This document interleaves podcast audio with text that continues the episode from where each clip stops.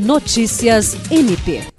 O juiz da Vara Criminal de Feijó, por meio de júri popular, acatou o pedido do Ministério Público do Estado do Acre e condenou Juvenir Cardoso Lucas a 56 anos de reclusão pela morte de três pessoas, incluindo uma criança de 12 anos, ocorridas em fevereiro de 2021 no Seringal Extrema, em Feijó.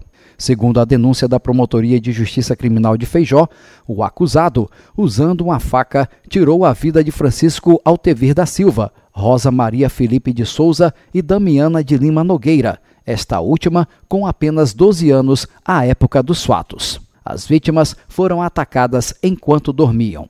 Na mesma ocasião, Juvenir também tentou assassinar outras duas pessoas que pernoitavam na casa das vítimas na noite do crime e sobreviveram ao ataque. O promotor de justiça substituto Lucas Nonato, que atuou no júri, destacou que o acusado, ao não encontrar a ex-companheira, transferiu a violência premeditada aos presentes no local, configurando um erro sobre a pessoa no âmbito do direito penal.